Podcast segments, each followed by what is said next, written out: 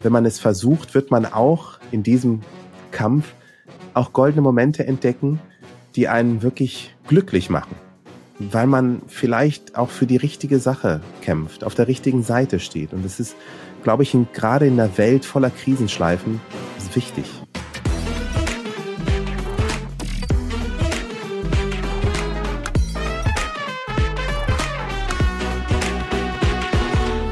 Hallo und herzlich willkommen bei Dare to Create, deinem Podcast für mehr Mut und Kreativität. Mein Name ist Amy Sarah Carstensen. Ich bin die Gründerin von Artnight und meine Mission ist es, so viele Menschen wie möglich zu ermutigen, in ihre kreative Schaffenskraft zu kommen, um ein außergewöhnliches Leben zu führen, ohne Wenn und Aber. Ich bin der festen Überzeugung, dass in jedem Menschen, auch in dir, unglaublich viel Kreativität, Schaffenskraft und Ideenreichtum stecken. Wir brauchen hin und wieder nur einen kleinen Schubs, etwas Inspiration, um diese tatsächlich umzusetzen und um in unsere wahre wahre Größe zu kommen. Aber everything is possible. Also, los geht's. Lass dich heute inspirieren von meinem Gast Joe Cialo. Und wow, war das ein schönes Gespräch. Joes Werdegang ist so besonders spannend, weil sich seine Kreativität durch Bereiche zieht, die unterschiedlicher nicht sein könnten. Als Musiker tourte er bereits durch Deutschland, als Chef seines Musiklabels förderte er bereits afrikanische Artists, die er international bekannt machte. Als Toursteher war er auch schon tätig und dann kam der Sprung in die Politik. Und auch da ist er erfolgreich. Er hat aber bereits einige Höhen und Tiefen in seinem Leben hinter sich. Wir sprechen über Stärke, Resilienz, über neue Wege und darüber, was wir jeden Tag tun können für ein besseres Morgen. Ich wünsche jetzt ganz viel Spaß beim Zuhören. Los geht's! das Kunstwerk. Jedes Interview starten wir damit, dass meine Gäste wenige Sekunden Zeit haben, ein kleines Kunstwerk auf Papier zu malen. Den Link zum Kunstwerk findest du in den Show Notes. Zeig mir einmal dein Kunstwerk in die Kamera. Moment. Also, ich sehe einen ganz fröhlichen Dackel, der am Meer spazieren geht. Nein. Was hast du denn gemalt? Was siehst du denn also in dem Bild? Das sollte hier eigentlich eine Wiese sein. Ja. Und das bin ich oder irgendein anderer Mensch, der Yoga macht am Morgen. Ach, cool. Und das sollte so ein Plank sein. richtig, also richtig ich, gut. Also das ist so ähm, so eine innere Balance, die innere Kraft. Ähm, äh, und das ist auch etwas, was mich jetzt so ein bisschen auch so durch diese stressige Zeit trägt, ähm, dass man, dass ich mit Yoga, mit Sport ähm, immer wieder meine Mitte suche und finde und nie äh, mich da draußen verliere. Machst du genau. denn jeden Morgen Sport? Vielen Dank, Spit, kannst du jetzt einmal runternehmen. so ist festgewachsen. ähm, ja, tatsächlich. Also ich, ich habe mir Yoga angewöhnt, weil es, ähm, ich weiß nicht, ob du die Maddie Morrison kennst. Ja, ähm, die finde ich ganz toll.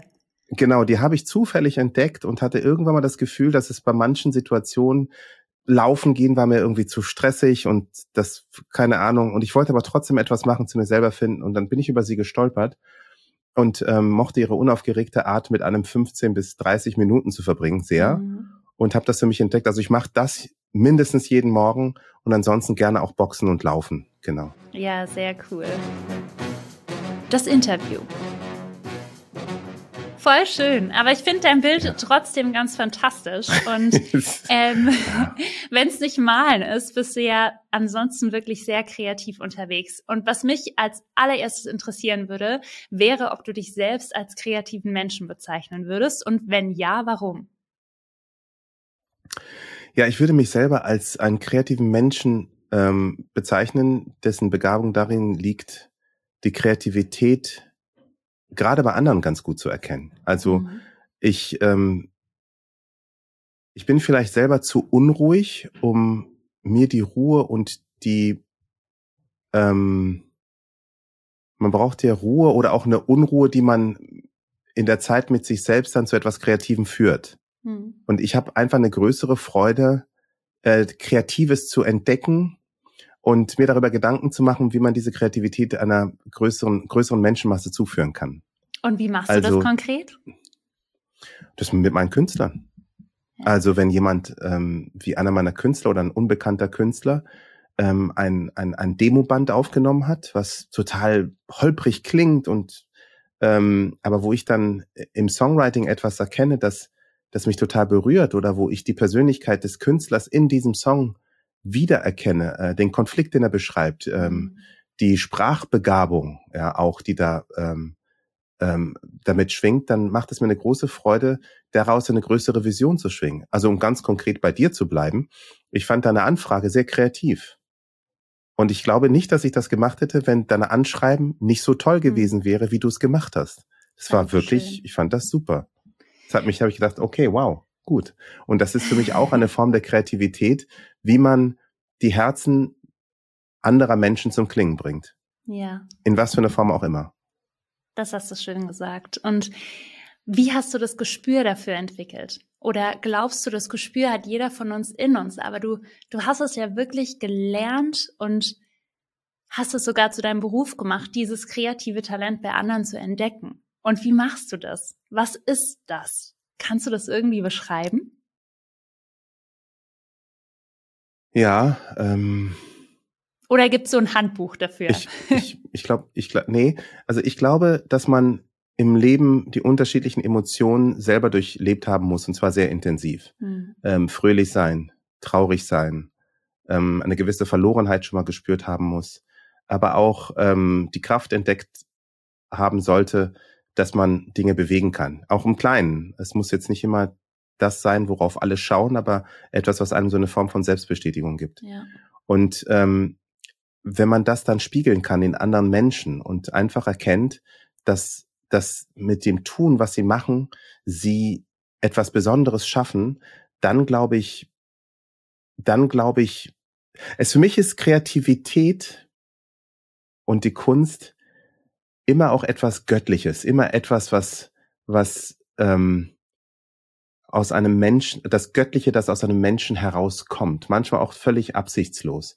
Mhm. Und ähm, diese goldenen Momente einfach zu, zu, zu filtern und zu sehen, auch wenn das drumherum äh, staubig und dreckig und vielleicht auch nicht sortiert ist, das ist etwas, was mir ganz großen Spaß macht. Und manchmal ist es auch etwas, was sich nicht bestätigt. Man irrt da auch. Mhm. Ähm, oder vielleicht ist manchmal auch nicht die Zeit dafür da, dass, dass das, was so besonders ist, dann auch eben die das Podest bekommt, damit es alle anderen Menschen sehen. Aber ich finde, jeder Kampf, ähm, das zu finden und ähm, das entsprechend nach außen zu tragen, lohnt sich in jedem Fall. Danke. Da wird mir ganz warm ums Herz, weil ich glaube, wenn wir über Kreativität sprechen und Ideen, ist da immer so ein Hauch von Magie auch mit dabei, ne? Weil es ja. gibt in der Forschung und auch in der Wissenschaft gibt es keine ganz klare Erklärung dafür, wie entstehen Ideen, wie entsteht dieses Magische der Kreativität, sondern es ist einfach da. Genau dieses ja. Göttliche, was du gerade genannt hast. Und genau. hast du ein Beispiel, wo du sagst so, das war so deine größte Entdeckung oder so der größte Aha-Moment oder ein Moment, der dich am meisten berührt hat? Das sind jetzt vielleicht drei verschiedene, aber kannst du dich so ganz spontan an einen Moment erinnern, wo du so dachtest, wow, holy moly, das ist aber geballte Kreativität und Magie. Ja, tatsächlich. Als ich jung war und ähm, da war ich, glaube ich, 22, 23, da habe ich eine Crossover-Band gespielt. Hm. Und da waren wir in, im, im Proberaum und ähm, haben dann geschrieben. Und wir haben nebenher noch was getrunken und äh, uns irgendwie locker gemacht, um das mal so auszudrücken. Und als wir diesen Song geschrieben haben, dachten wir wirklich alle geschlossen, dass uns ein unfassbarer Welthit gelungen ist. Geil. Und als wir das aber am nächsten Tag gehört haben, dachten wir, was war das denn bitte für ein Schrott? Und das hat mir gezeigt, dass alles halt eben seine Zeit und seinen Moment hat, weil mhm. unser Gefühl als Band war total real, während wir das gespielt haben. Wir haben uns in einen Zustand versetzt, bei dem wir jeden Ton und alles das, was wir gemacht haben, als göttlich empfunden haben. Wir haben das mit der Wirklichkeit abgeglichen und mit den Möglichkeiten, das zum Erfolg zu führen ja. und mussten dann erkennen, dass es eben nicht so war. Und das hat mich ein Stück weit auch mit mir selbst versöhnt. Ja. Denn oftmals ist es einfach auch der Weg, der einen dorthin führt, dieses Bemühen, etwas Kreatives zu schaffen, was einem auch die, also die, ähm, das Glück äh, verleiht und einen auch die Bestätigung gibt, weiterzumachen, auch mhm. wenn das Ergebnis zwischendurch noch nicht historisch ist, aber es ist, es bestätigt einen im Kleinen. Und ich glaube, dass wir diese kleinen Schritte niemals unterschätzen dürfen, die uns zu was ganz Großem führen. Ja. Genauso wie für mich das gefühlte Scheitern auch dazu gehört. Denn das steckt ja auch drin. Wir dachten, es wäre, am nächsten Tag haben wir festgestellt, es war es nicht. Mhm. Und ähm, wenn man das Scheitern aber umarmt und wenn man das Scheitern als einen Prozess betrachtet und nicht als ein Scheitern im, äh, im Sinne von, ähm, man ist nicht begabt, ähm, dann glaube ich, ähm, ist, gehört das auch zu diesem Prozess ähm, absolut dazu. Ja. Wie gehst du damit um? Gelingt dir das immer, mit Scheitern so umzugehen, wie du es gerade beschrieben hast? Das ist jetzt aus der Metaebene gesprochen. Ja. Im Alltag tut das weh. Also wenn ich beispielsweise ähm, ich habe ja als Künstler damals nie den Erfolg gehabt, den ich mir gewünscht hätte. Hm. Ähm, das hat damals, war das eine schmerzhafte Erkenntnis auch. Ähm, die Gespräche auch mit der Plattenfirma einfach festzustellen, es, es funktioniert nicht.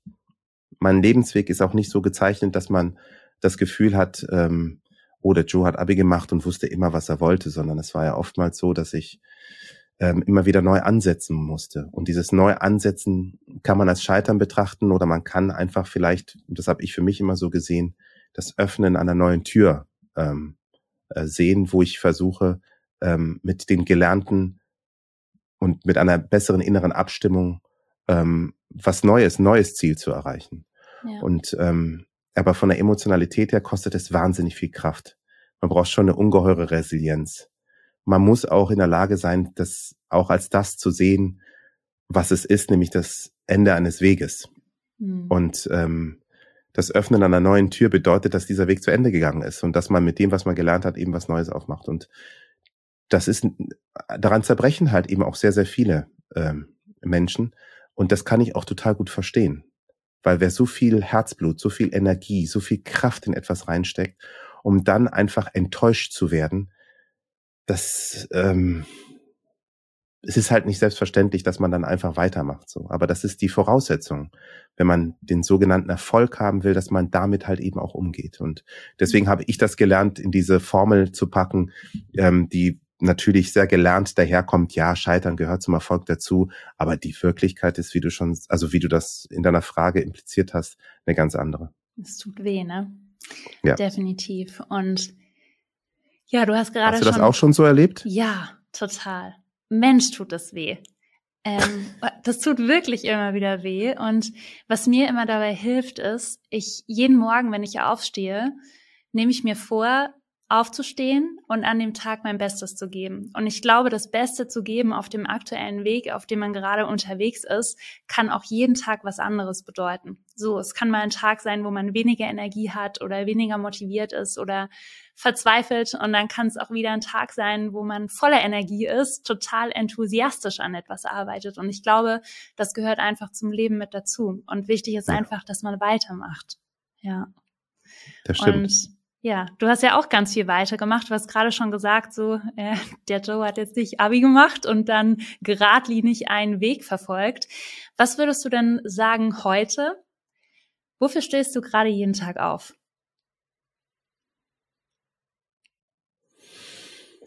Wofür stehe ich jeden Tag auf? Also ich meine, ich habe ähm, ich habe eine Tochter. Ich habe ähm, und, und ich denke, das steht so als Sinnbild für das Morgen, mhm. ähm, für ein besseres Morgen als das, was wir jetzt haben. Ähm, ich stehe einfach auf, weil ich sowieso eine Lerche bin. Also ich muss morgens immer aufstehen, äh, weil ich Lust an Veränderung habe, weil ich Lust habe, etwas zu bewegen. Mhm. Ähm, und weil ich Lust habe, meine Zeit, die begrenzt ist hier auf Erden, wie unser aller Zeit, sinnstiftend zu verbringen. Ich möchte schon ähm, rückblickend für mich selbst die Frage so beantwortet wissen, dass es heißt, ja, ich habe gelebt, ich habe Fehler gemacht, aber ich habe bei Gott gelebt und das ein oder andere bewegt und äh, nicht nur für mich selbst, sondern auch für andere. Ich glaube, das ist schon so ein, ähm, ein, ein Antrieb und das viel profanere ist, wenn ich nicht arbeite, dann verdiene ich kein Geld und ich gehöre nicht zu der Bevölkerung, die sagen kann, ich bin aus allem raus, läuft, sondern das Arbeiten gehört halt eben auch zur Versorgung dazu.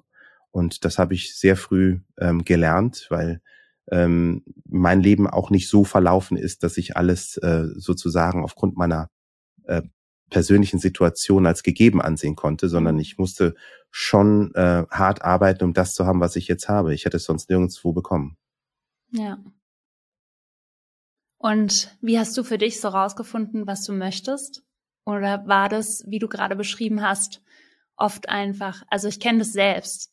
Nicht zu arbeiten war nie eine Option, äh, weil das hätte bedeutet, irgendwie kein Geld zu verdienen und dann nicht zu wissen, wovon man leben soll. Ähm, und wie hast du trotzdem für dich so deinen Weg gefunden und herausgefunden, was du im Leben wirklich willst? Und auch immer wieder Dinge gefunden und Tätigkeiten gefunden, die dich begeistern? Also ich glaube, bei mir war es so, dass ich mein Lebtag immer neugierig gewesen bin. Hm. Ich habe ich ich ich lasse mich sehr begeistern. Also es hat in kleinen in, in Kindesjahren damit angefangen, dass ich äh, Zauberern gerne zugeschaut habe. Die hm. Dinge konnten, die ich nicht verstanden habe, wie sie zustande kommen. Ich fand das irgendwie großartig. Ähm, Im Berufsleben war das dann später so, dass ich in einer Berufssparte durch meinen Pater, der mich erzogen hat, ich bin christlich erzogen worden, nachdem meine Eltern Deutschland verlassen haben im diplomatischen Dienst. Hm, nach, also er hat mich dann dazu gebracht, eine Ausbildung zu machen, weil er diese Resilienz stärken wollte. Er hat mhm. immer gesagt, er war ein Kind des Zweiten Weltkrieges, er war damals 15 Jahre beim Ende des Zweiten Weltkrieges. Deutschland war in Schutt und Asche und alles das, was er jetzt sieht, haben Menschen aufgebaut. Das kam nicht von alleine. Und man muss im Leben hart arbeiten, um etwas zu erreichen. Das heißt, dieses Wissen, dass ohne harte Arbeit, ohne Resilienz, ohne Leidenschaft nichts geht, das, das habe ich sozusagen in meiner persönlichen Erziehung schon mitbekommen. Und ähm, und dann war für mich immer die Frage seit meiner Internatszeit immer, was ist das, was mich glücklich macht, wenn ich arbeite? Also was soll ich machen? Und ich hatte schon so Bilder, die ich abgelehnt habe. Ich habe es abgelehnt, in stumpf in ein Büro zu gehen und irgendetwas in einer festgelegten Hierarchie zu machen. Das mhm. wollte ich unter allen Umständen nicht machen. Da wäre ich, dann hätte ich andere Jobs gemacht, Pakete ausgefahren oder was auch, oder vielleicht nur nicht mal das. Vielleicht hätte ich, keine Ahnung, wäre ich Bauer geworden, auch wenn ich da gewissen Jahreszeiten unterliege, aber ich hätte Dinge selber für mich planen können, was ich übrigens auch in meiner Jugend oft gemacht habe, im Bauernhof mitzuhelfen, da gelernt habe, was für eine harte Arbeit das ist. Und durch das Ausprobieren der verschiedensten ähm, Richtungen, ich habe mal in einer Werbeagentur gearbeitet, bevor ich zur Plattenfirma gekommen bin. Ich habe so viele Sachen gemacht, war wie gesagt auf der Putenfarm. Äh, ich war auch in einer äh, Werkshalle, wo ich einem Praktikum als Mechaniker gemacht habe, später halt eben die Ausbildung. Äh, war in der Uni und habe dann verschiedene Dinge gemacht, wo ich nach Orientierung gesucht habe. Und danach habe ich festgestellt, das Schöne daran ist, und das hat Steve Jobs mal gesagt gehabt, mhm. hat mal so eine Rede gehalten vor Uni-Studenten, dieses Connecting the Dots. Ja. Alles, was man im Leben macht aus vollster Überzeugung, ist nicht vergebens. Man mag es vielleicht in dem Moment als Scheitern sehen, aber die Dinge, die man in einer bestimmten Situation, ich habe ja eine Zeit lang auch Jura studiert, bevor ich es abgebrochen habe, aber diese Vorkenntnisse, die ich mir da also diese, dieses juristische Verständnis, was ich in den wenigen Semestern, wo ich in der Uni war, mir damals ähm, erworben habe, haben mir später sehr geholfen, als es um Verträge mit den Künstlern ging, weil ja. ich das Verständnis dahinter begriffen hatte. Und so gibt es unzählige Beispiele auch, die ich gemacht habe. Und diese Neugierde behalte ich mir auch bei äh, für die Zukunft. Also ich möchte später nochmal an die Uni gehen und irgendwie Geschichte studieren. Ich habe früher in der Uni immer gesehen, dass alte Leute da waren und studiert haben. Und das ist so mein Traum. Irgendwann mal will ich mit 65 in der Uni sitzen und irgendwas Schönes studieren. Habe ich wirklich Lust drauf. Das finde ich richtig gut. Vielleicht werden wir dann irgendwann mal Kommilitonen, dann setze ich mich auf, neben dich. auf jeden Fall, sehr, sehr gerne. Ja, ich glaube, Neugier ist was, was ein immer weiter auch wachsen lässt und was einen immer wieder dazu bewegt, sich zu öffnen, auch für neue Wege und Dinge auszuprobieren. Und wenn du immer wieder neue Wege gehst und ich will da gleich mal noch ein bisschen tiefer eintauchen, hast du auch so einen inneren Kritiker in dir oder so einen inneren Perfektionisten, der dir so immer wieder den Weg kreuzt und sagt, na, sicher hier? Oder mm. ist diese Stimme irgendwie gar nicht existent bei dir? Doch, sie ist existent, aber ich, ähm, ich bin mit neun Jahren ins Internat gekommen. Hm. Und ich bin mit neun Jahren in eine Situation gekommen, ich habe kein Deutsch gesprochen und äh, war in einem Internat, wo nur Deutsche waren. Ich war damals mit meinem Bruder zusammen und damals gab es keine Möglichkeiten, die deutsche Sprache in der Form zu erlernen, dass es Nachhilfekurse gab oder dass man besonders begleitet wurde. Damals ist es einfach nur, du wirst es schon lernen. So nach dem Motto, ja. uh, you, you cross the bridge and you'll get there. Ja, habe ich gesagt, okay. ähm, und, und ich habe da so durch diese, durch diese andere Generation, die äh, den Jugendlichen viel mehr zugemutet haben, auch ein anderes Mindset. Ich traue mir auch mehr zu. Auf der anderen Seite ähm, weiß ich, dass Scheitern immer eine Option ist. Aber ich bin halt so auch aufgestellt, dass ich weiß, danach gibt es noch mal eine neue Option. Mhm. Und deswegen beschäftige ich mich viel zu selten mit äh, Negativszenarien, weil die einfach auch zum Leben dazugehören. Ich weiß einfach, dass man das dann akzeptieren muss, wenn etwas nicht funktioniert und dass man dann versuchen muss, eine neue Situation zu schaffen, wo man weiterkommt. Und das versuche ich auch meinen Künstlern und äh, äh, den Menschen, mit denen ich zu tun habe, ähm, ja, diesen Spirit auch weiterzugeben oder äh, ziehe auch Kraft, wenn andere Leute auch diese gleiche Haltung haben. So. Ja. ja Wie war es bei dir? Kann ich bestätigen. Also ich, hm, bei mir war es immer so, äh, durchhalten, durchhalten und leisten war ganz häufig immer die Devise. Und irgendwie ging es immer. Also wenn man so gedacht hat, uh, das ist jetzt aber hart oder das schaffe ich vielleicht nicht, wenn man zurückblickt, hat man es immer geschafft. Und wie ich das heute mache, wenn so diese Stimme kommt oder wenn was vor mir liegt, wo ich weiß, boah, das ist ganz schön herausfordernd, dann gucke ich immer noch mal so ein bisschen weiter in die Zukunft und weiß, in ein paar Stunden gucke ich drauf zurück und dann ist es vorbei. Und dann habe ich es zumindest gemacht. Und entweder ich habe was daraus gelernt und weiß, wie ich es nächste Mal nicht mehr mache, oder es hat gut funktioniert. Und das ist eigentlich immer was, was mich antreibt und was mich dann auch immer wieder aufstehen lässt. Ja. Kannst du das nachvollziehen? Genau. Total nachvollziehen. Ja. Ich glaube, das, das ist, also ich glaube, dieses Wissen, das wächst mit einem. Ja. Das ist kein Mindset, wo du sagst, ich habe noch nie irgendwas selbstständig gemacht. Jetzt gehe ich aber so durch die Krisen. Das ist geboren aus Schmerz und Enttäuschung. Ja. Dass man eben weiß, dass man bestimmte Situationen hatte, die man ja auch überstanden hat, die damals ausweglos ausgesehen haben, aber die hat man halt eben auch, den hat, man hat sich der Situation gestellt und danach ähm, ähm, schien die Sonne etwas heller. Ja. Und ähm, das ist jedenfalls, für mich hat das auch viel mit, mit dem Glauben ein Stück weit zu tun. Ähm, andere Leute haben andere Energiequellen für sich. Bei mir ist es der Glaube.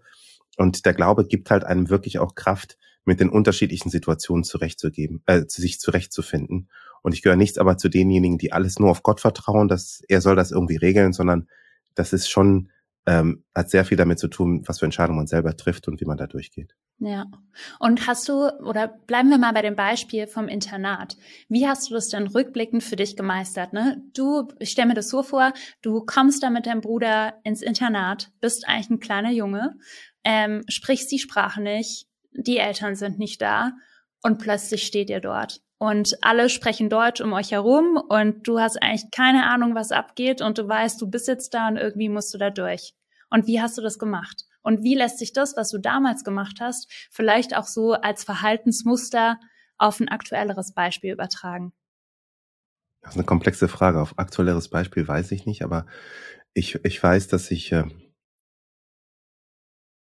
im Internat damals ich war noch nie damals in Aulhausen bei Rüdesheim im Rhein gewesen. Ich wusste, also ich war noch nicht an dem Ort. Ich habe die Sprache nicht gesprochen. Ich kannte die anderen Internatskameraden nicht. Ich kannte die Regeln nicht, die für viele selbstverständlich waren. Kannte ich halt einfach nicht, mein Bruder auch nicht. Und ähm, ich glaube, dass man für sich selbst einfach Regeln aufstellen muss, wie man da durchgeht. Und ich ich, ich habe versucht, immer mit offenem Herzen Leuten zu begegnen. Und da gab es natürlich auch mal ganz, ich hatte auch Negativerfahrungen auch, mhm. ne? Oder wenn andere Klassen, Internatskameraden einen beleidigt haben. Ich erinnere mich noch an eine Situation ganz genau. Da war ich ganz offen und dann habe ich, habe ich, äh, äh, hat ein Internatskamerad mich beleidigt und ich habe trotzdem weitergelacht, weil ich es nicht verstanden hatte.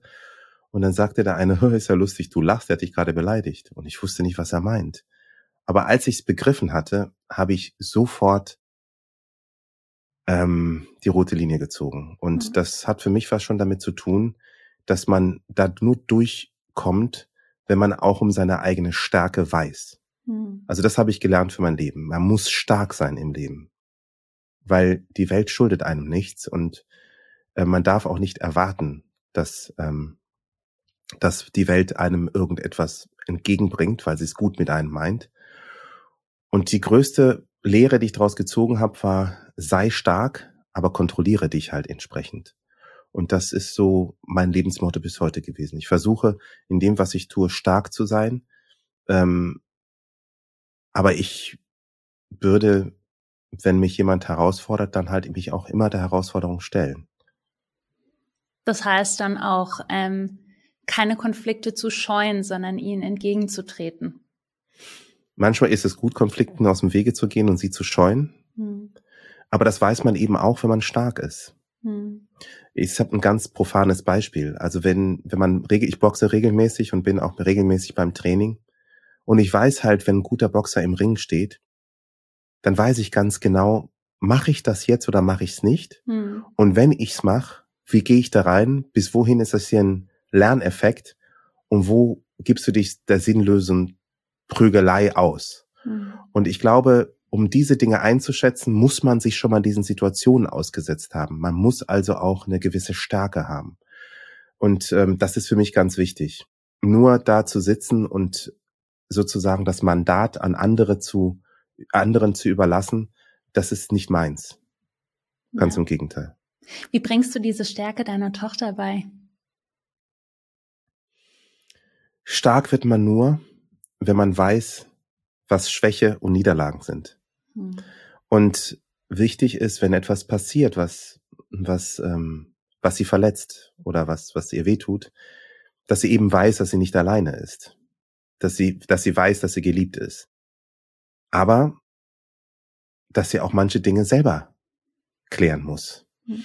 Also ich versuche sie auch in Situationen, wo ich manchmal tief Luft atme, also wenn sie da am Spielplatz komische Stunts bringt, versuche ich mich dann auch zu zähmen, ja, und sage ihr, das soll sie jetzt mal machen und sie soll diese Erfahrungen auch selber machen. Diese Erfahrungszumutung ähm, muss man halt eben, ähm, da muss man mit sich selbst geduldig sein, damit da für den anderen auch ein Lerneffekt eintritt. Mhm. Ähm, es ist schwierig für mich, das ist eines der schwierigsten Dinge zu tun, aber ich glaube, das ist on the long run äh, das Beste. Ja. Ja, kann ich kann ich zustimmen von meiner bisherigen Erfahrung, die ich da gemacht habe. Und das Thema passt ganz gut zu meiner nächsten Frage. Und zwar, ich bin in meiner Recherche natürlich auch auf dein neues Buch gestoßen. Ähm, du hast eine Autobiografie geschrieben mit dem Titel Der Kampf geht weiter. Mein Leben zwischen zwei Welten. Und ein Buch zu schreiben, stelle ich mir wirklich als enorme Herausforderung vor. Und mich würde interessieren, woher kam bei dir der Wunsch, ein Buch zu schreiben?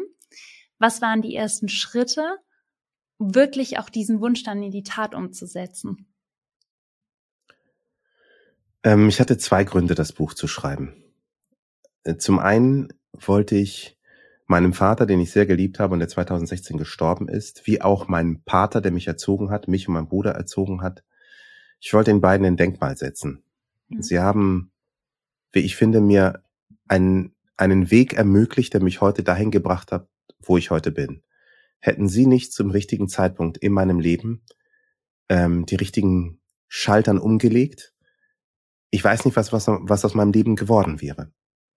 Weil ich bin tatsächlich nicht in so einer privilegierten, ähm, in einem privilegierten Umfeld groß geworden, sondern mit einem tansanianischen Background war es eigentlich nicht unwahrscheinlich, wenn man zurückkommt, dass es durchaus ähm, das Leben andere Wendungen hätte nehmen können. Mhm.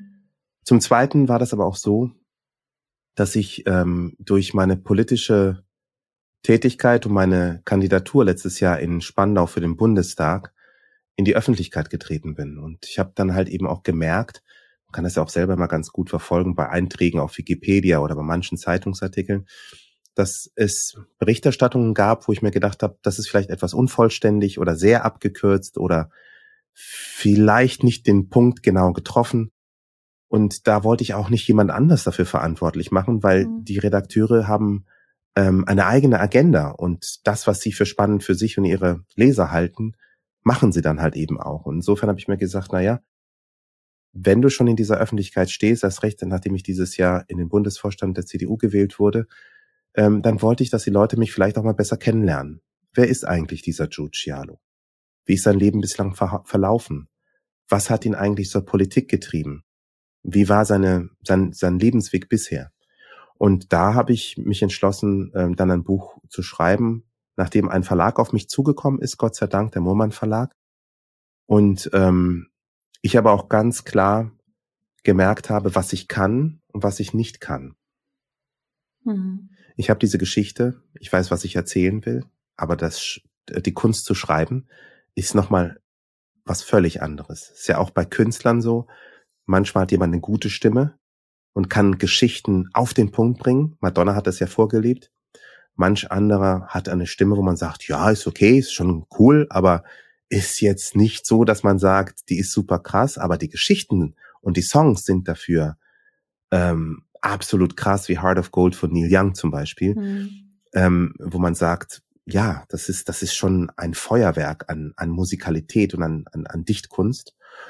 Und ähm, so habe ich mir schlichtweg Unterstützung geholt, wie man das bei einer Produktion einer Platte auch machen würde, dass man sagt, okay, der Song wurde von jemandem geschrieben, der schreiben kann, der hat meine Geschichte sozusagen zu Papier gebracht. Und ähm, ich war bei der Komposition äh, ganz äh, äh federführend mit dabei und habe aber mir einen guten Produzenten geholt, der den Song so produziert, dass er funktioniert. Und so habe ich mir einen ähm, Ghostwriter, ähm, ähm, ja, wurde mir vorgeschlagen und ich habe ihn kennengelernt. Und ich kam sehr gut mit ihm klar. Das war der Christoph Schlegel. Mhm. Ähm, der hat das wirklich sehr, sehr gut gemacht. Ähm, aber der hat das nicht alleine gemacht. Es gab äh, äh eine Berenike von Wenkelstein. Das ist halt eben auch eine, die mich auch seit vielen Jahren begleitet. Ähm, sie hat auch aus ihrer Perspektive ähm, ganz kreative Inputs mit reingebracht. Und zum Schluss wurde das nochmal ähm, äh, gefeintuned, sodass mehrere ähm, ja, mehrere mich dabei unterstützt haben, meine Biografie so aufzusetzen, aufzugleisen, wie ich es mir vom Sound, von der Geschwindigkeit und aber auch Erlebnisdichte gewünscht habe. Und auf der anderen Seite die Dinge, die ich für wichtig hielt, ähm, aufgrund von Redundanzen oder vielleicht auch schlichtweg Unbrauchbarkeiten für den Gesamtplot dann halt eben auch wegdiskutiert haben. Ja. Und ähm, das war für mich eine ganz besondere Erfahrung. Ich finde es voll schön, dass du so offen darüber sprichst, weil das, ich hatte erst kürzlich ein Interview mit Kati Ernst, die hat ein Unternehmen gegründet, das heißt Uja, die machen Periodenunterwäsche. Und als sie am Anfang die Idee gepitcht hat, haben viele Menschen immer zu ihr gesagt, du kannst doch gar nicht nähen. Und das erinnert mich gerade daran, weil oft haben wir eine tolle kreative Idee. Ne? Du hast eine wahnsinnig inspirierende Geschichte. Und wenn du jetzt so drüber nachgedacht hättest, ich möchte ein Buch schreiben, aber schreiben nicht deine ultimative Stärke ist, ähm, da hören viele auf. Viele sagen dann, ja. ja. ich kann ja nicht schreiben, deswegen kann ich diese Geschichte nicht in die Welt hinaustragen. Und deswegen finde ich das so wichtig und so gut, dass wir darüber sprechen, weil es gibt immer Unterstützung. Es gibt so viele Menschen da draußen, die eine tolle Gabe haben zu schreiben. Und du hast die Geschichte. Ja. Und das miteinander zu verbinden, wie mit dem Beispiel der Musik, die du gebracht hast, finde ich es einfach wahnsinnig schön und toll und auch klasse, dass du darüber so offen sprichst. Also vielen lieben Dank dafür. Ich glaube, das ermutigt viele. sehr gerne, sehr gerne. Ja. Und ich bin noch auf ein Zitat gestoßen, auch in dem Buch. Und da steht, dass du streng konzeptionell arbeitest. Und da ging es damals um die Arbeit in der Musikindustrie. Und was bedeutet eigentlich so streng konzeptionell für dich? Das ist, glaube ich, am Anfang etwas gewesen, was man in der Musikindustrie ähm, also irgendwie muss man ja immer versuchen, die unterschiedlichen Arbeitsweisen oder das, was gerade entsteht, in irgendwas ein fassbares Gefäß mhm. reinzubringen. Und ich habe halt seinerzeit mit äh, Bands aus dem Norden Santiano ähm, ähm, äh, etwas erreicht, gemeinsam mit der Band, gemeinsam mit den Produzenten, gemeinsam mit vielen aus der Plattenfirma, äh, was es in der Form vorher nicht gab, nämlich dass die ähm, Shanty-Rock aus dem Norden, dieses, die nordischen Seemänner, halt plötzlich mit einer Art von Musik erfolgreich wurden, wie es man in, wie man es in Deutschland bis dahin schlichtweg nicht kannte. Ja. Und dann fragt man sich natürlich, oh Gott, wie ist das denn passiert? Oder ich hatte äh, Priester, die hießen die Priester, echte Priester, mit denen ich ähm, ein Album aufgenommen habe. Cool. Und dann hieß es, oh, das ist, das hat so Bilder hervorgerufen, als würde ich in meinem Keller sitzen und wie ein Profiler Fotos und Diagramme und Berechnungen äh, über die Marktgrößen und äh, äh, Hörerverhalten dann äh, äh, in Diagrammform zusammenbringen und aus diesem Destillat sozusagen mir dann eine Band überlegen. Hm. Und das ist aber falsch. Mein Ansatz bei allen meinen Acts, egal welcher Act das war, war immer die Musik und der Song. Ja. Es hat bei mir immer mit der Musik angefangen. Und es ist die Musik, die in meinem Kopf hat Bilder entstehen lassen. Ich habe noch nie irgendeine Idee gehabt, die einfach so entstanden ist und ich habe Musik als Merchandising-Artikel dazu genommen. Das heißt, diese konzeptionelle, diese konzeptionelle Herangehensweise war der anfängliche Versuch, das, was ich ähm, gemacht habe, dem einen, einen Namen zu geben. Mhm. Und äh, sicherlich konnte man das auch zu Recht tun, weil ich viele meiner Künstler über das Fernsehen groß gemacht habe, also die Bewerbung im Fernsehen. Aber die Künstler, man wird den Künstlern selber nicht gerecht, die ähm, diese Musik machen und die ähm, irgendwann, wenn du eine Band hast wie Santiano, dieser zehn Jahren erfolgreich Musik machen, Arenen ausverkaufen, dann ist vielleicht ein bisschen mehr aus seiner konzeptionelle Herangehensweise. Aber das ist nur meine persönliche Sicht der Dinge. Ich möchte da keinen ja. von seiner persönlichen Sicht da wegholen. Und was würdest du sagen, verbindet da die Musik und die Politik? Jetzt bist du ja in beiden Bereichen tätig. Und was beobachtest du, wie in der Musik gearbeitet wird, was sich die Politik abgucken kann und andersherum? Also, ich finde, beides richtet sich immer an die, an die Menschen. Hm. Das ist das Gemeinsame. Man versucht immer, die Herzen der Menschen zu gewinnen. Der Politiker will mit seinen Botschaften ankommen, er möchte die Menschen begeistern, er möchte, dass die Menschen ihn wählen, was voraussetzt, dass eine gewisse Grundsympathie entstanden ist. Der Künstler möchte sein Werk bei den äh, äh, vielen Menschen draußen in ihrer Herzen platzieren und er möchte, dass seine Worte verstanden werden und dass es vielleicht auch so etwas wie ein Anschub, ein Trost, eine Umarmung, eine Anfeuerung fürs Leben ist. Da würde ich schon die Parallelen sehen. Ich habe nur das Gefühl, dass der Künstler mehr aufrichtig geliebt wird, weil man vom Künstler nicht irgendeine Anspruchshaltung hat. Hm.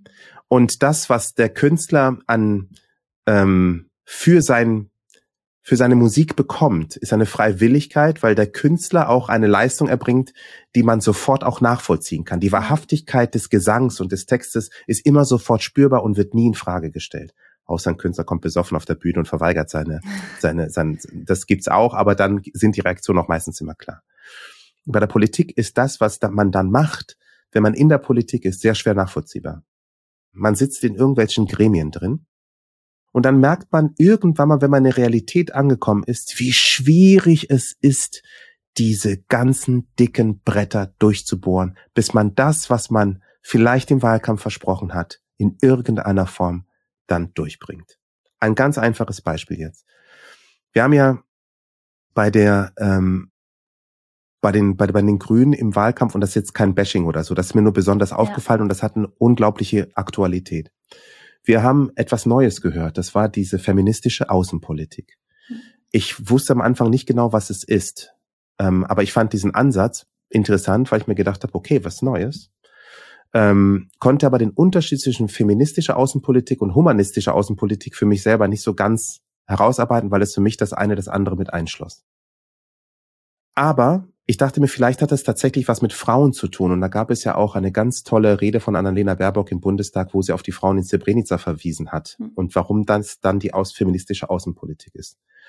Und dann habe ich aber festgestellt, als jetzt dieser Aufstand im Iran war, wo so viele Frauen tapfer auf die Straße gehen und für Freiheit demonstrieren, ihre Haare sich abschneiden, den Hijab ablegen, die tanzen, die ihre Freiheit nun wirklich unter Lebensgefahr ähm, anstreben, hat man dann schon gemerkt, dass es vielleicht nicht ganz so einfach ist, dann auch in den Chor der Freiheit mit einzusteigen. Jedenfalls habe ich das Gefühl bisher nicht gehabt, Und zwar deswegen, weil die politische Realität die ist, dass es noch ein Atomabkommen mit Iran gibt. Das heißt, man verhandelt auf der einen Seite mit der Regierung, die man möglicherweise auf der anderen Seite nicht verärgern möchte.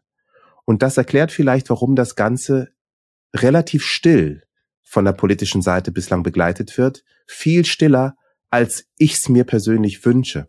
Ja. Und ähm, diese Realitäten, den ist man dann ausgesetzt, wenn man tatsächlich im politischen Betrieb angekommen ist. Das war jetzt nicht, weil ich sagen wollte, oh, das ist aber eine schwache Politikerin, ja. sondern das sind die Zwänge, die plötzlich auf dem Tisch liegen. Und dann zeigt es sich, okay, wie will man tatsächlich da jetzt auch weitergehen? Man ist auch nicht ein, ein Solist, sondern man ist ein Konzert von Koalitionen, von auch innerhalb der Partei gibt es unterschiedliche Strömungen.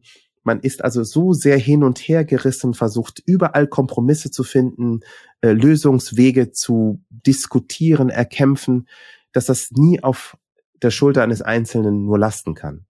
Und das ist schon etwas, was mit dem Anspruch, mit der Anspruchshaltung der Bevölkerung da draußen, mit den Kämpfen, die man bei der Durchsetzung der Ziele dann auch führt, mit einer nicht geringen Arbeitsbelastung, ähm, mit der auch, ja, der Wahlkreis will ja auch in den verschiedensten Punkten emotional abgeholt und eingepackt werden. Das ist dann schon eine unfass, unfassbare Herausforderung.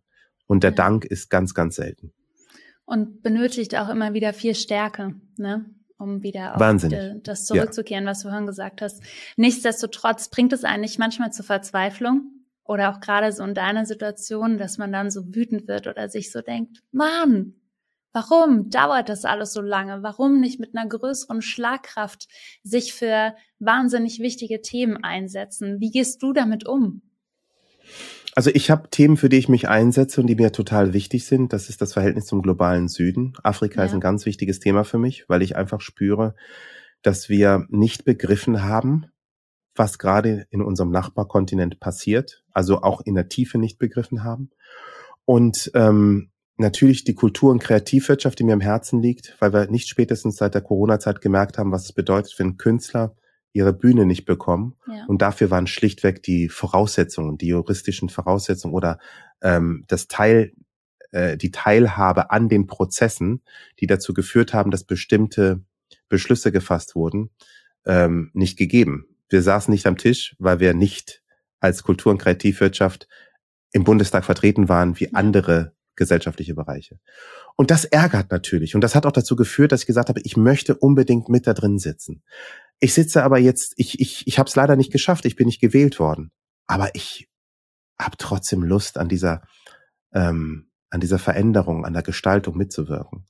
Und ich finde, das kann jeder machen. Ich bin im Bundesvorstand der CDU und das ist ein Ehrenamt. Jeder kann im Ehrenamt tätig werden. Das ist die Zeit, die man sonst in irgendwelchen Clubs verbringen würde, dann sitzt man halt bei irgendwelchen Gremiensitzungen, ja. wo man, ja, das, das ist die Realität. Wenn man mit irgendwelchen Freunden am See fährt, dann gibt es irgendwie so eine Parteiveranstaltung. Man opfert seine Zeit für Ziele, die einen eintreiben. Und das muss sich jeder überlegen. Und der, der es nicht macht, ist kein schlechterer Mensch als der, der es macht. Wir müssen uns nur fragen, wo, wo wir unsere Gesellschaft haben wollen und ob es ausreicht, wenn jeder von der Bande aus mal etwas einwirft und sich wieder zurückzieht oder ob wir nicht alle ein bisschen mehr uns engagieren sollten. Ja das, was du sagst, das erinnert mich immer wieder an einer meiner Lieblingssprüche. Und zwar, wenn du etwas verändern möchtest, kannst du nur dich selbst ändern und nicht die anderen. Und das, was du tust, ist ähm, etwas bei dir selbst mit den Möglichkeiten, die du hast, zu verändern und zwar in die Politik zu gehen, aktiv zu werden, deine Zeit zu investieren und dafür zu kämpfen. Und dein Kampf geht ja auch weiter, ähm, laut ja. deines Buches, dafür ja. zu kämpfen, was dir wichtig ist und was dir auch morgen wichtig ist. Genau, ja. genau. Und ähm, es ist ja auch, ähm, dieser Kampf wurde ja auch getriggert. Bei meinem Vater war es in den 60er Jahren die Befreiungsbewegung in Mosambik. Mhm. Das waren alle afrikanischen Länder wurden unabhängig. Man hat das damals, die Vaterlandsliebe, das hat man damals auch als eine Art Aufbruch in die Zukunft gespürt.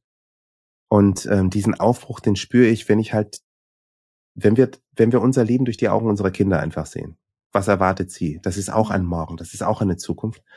Und ich glaube, ähm, wenn man, wenn man es versucht, wird man auch in diesem Kampf auch goldene Momente entdecken, die einen wirklich glücklich machen. weil man vielleicht auch für die richtige Sache kämpft, auf der richtigen Seite steht. Und es ist, glaube ich, in, gerade in der Welt voller Krisenschleifen wichtig.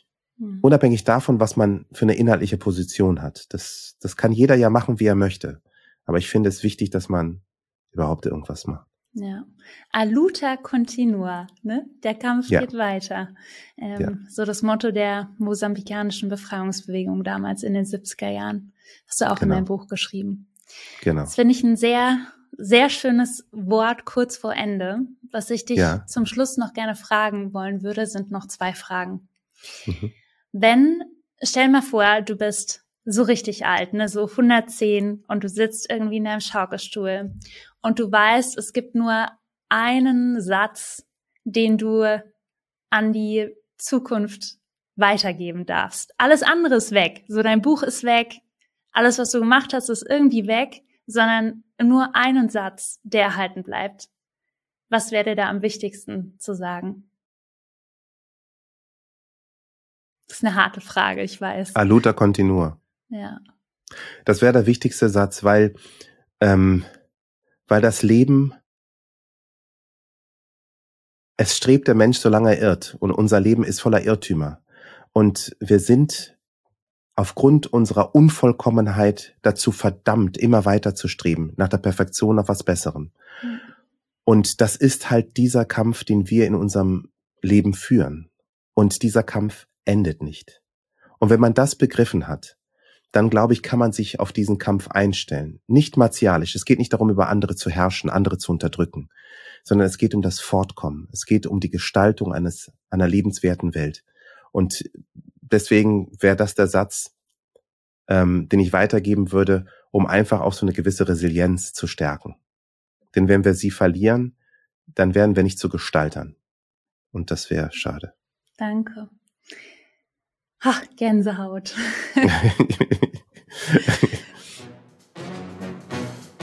Die Mutprobe. Und jetzt meine allerletzte Frage.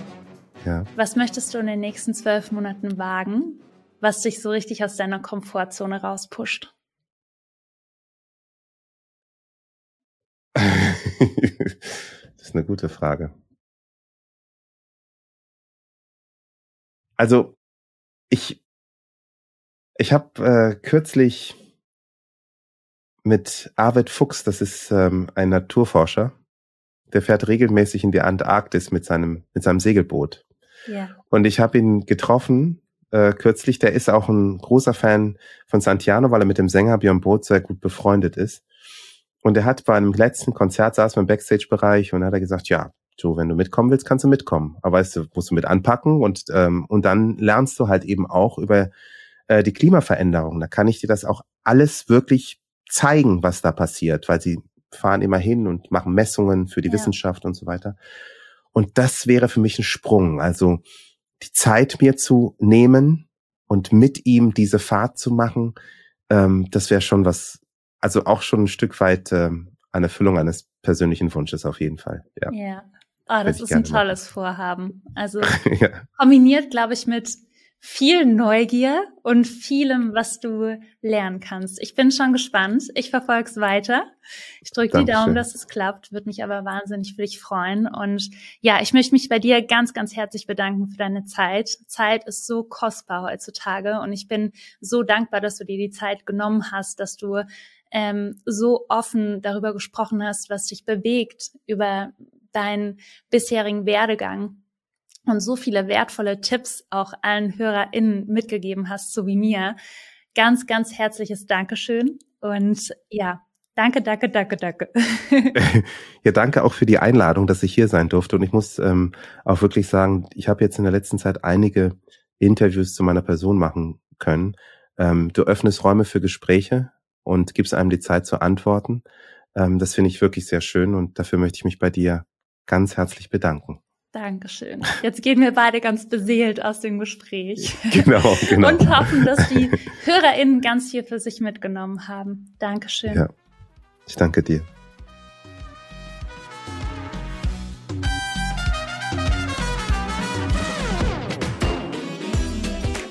Vielen lieben Dank fürs Zuhören und deine Zeit.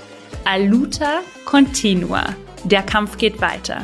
Ich bin so dankbar für Joes offene Worte und den Weg, den er bisher gegangen ist. Ich habe gelernt, dass Kreativität etwas Göttliches sein kann, dass wir die goldenen Momente filtern können, auch wenn das drumherum staubig und dreckig ist oder auch im Chaos versinkt, dass wir lernen dürfen, resilienter zu werden und alles Gelernte immer positiv zu nutzen für eine bessere Zukunft. Außerdem, dass man im Leben hart arbeiten muss, um etwas zu erreichen, mit Leidenschaft und Durchhaltevermögen Vermögen aber ganz schön weit kommen kann. Also, lass es uns anpacken und loslegen. Ich würde mich jetzt riesig freuen, wenn du diese Podcast-Folge bewertest und dir kurz die Zeit nimmst, bei Instagram, TikTok oder LinkedIn vorbeizuschauen unter Amy Sarah Carstensen und deine Gedanken zur Folge da lässt, kommentierst und folgst. Den Link zu Joes Kunstwerk findest du auch im jeweiligen Post zum Podcast auf den genannten Social Media Plattformen. Und wenn du Lust hast, dein eigenes Kunstwerk zu erschaffen, schau bei Artnight vorbei. www.artnight.com. Sei mutig, wild und kreativ. Dare to create. Hab einen wundervollen Tag. Deine Amy.